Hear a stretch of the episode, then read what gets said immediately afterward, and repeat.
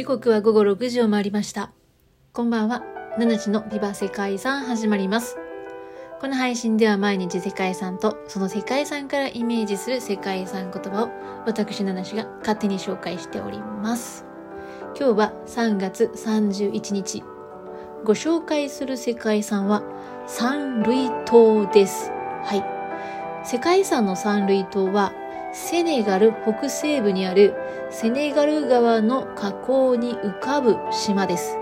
この島はセネガル川によって運ばれた土砂が堆積して作られた長さ2500メートル、幅350メートルほどの三角巣なんですね。ここにはかつてフランス領西アフリカ時代に首都だった都市サンルイがあり、島とセネガルの本土は橋で結ばれています。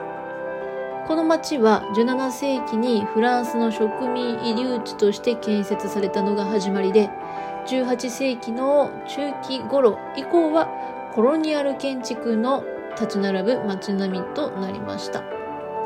この場所というのはですね、アフリカの貿易の重要拠点であるとともに、この町が奴隷貿易地として重要な役割を果たしていた果たしてきたという歴史がありまして、奴隷貿易廃止後の1872年から1957年の間は、セネガルの首都として西アフリカ全域の文化、経済の拠点となっていました。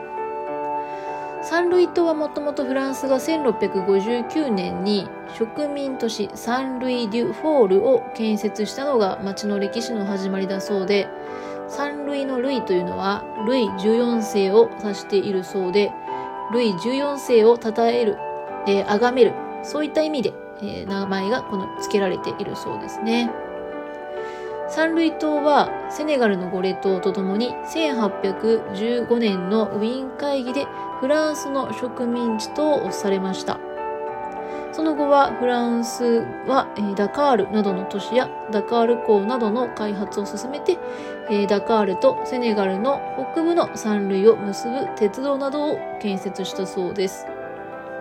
1872年からはフランス領西アフリカ及びセネガルの首都としてダカールに首都が移る1957年まで政治や経済の両面で重要な役割を果たしてきたそうです。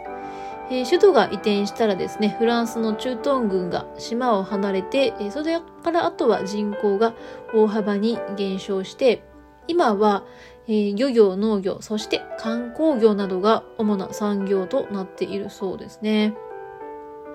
1960年に独立しているんですけれども、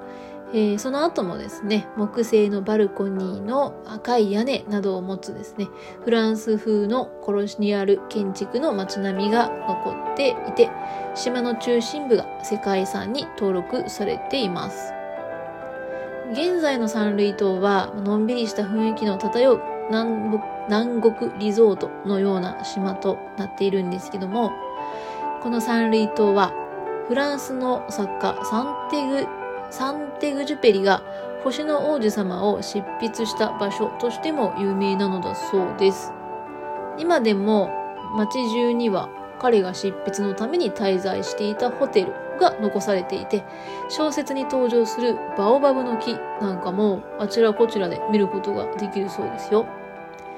えー、セーネガル国内でも、欧米からの観光客がとても多い。そして明るい街並みと陽気な雰囲気に魅了されて、移住先にこの場所を選ぶ人も多いそうですね。はい。ということで、本日の世界遺産言葉。世界遺産言葉は、充実を求めるです。これはですね、サンテグジュペリの名言からちょっと取りました。人間は充実を求めているのであって、幸福を求めているのではないというね、サンティグ・ジュペリの、えー、名言。そして、まあ、この島にね、魅了されてやってくる人が多いみたいな、移住先にね、しちゃう。そんな、そんなところからイメージしています。充実を求める。うん。割と好きな言葉ですね。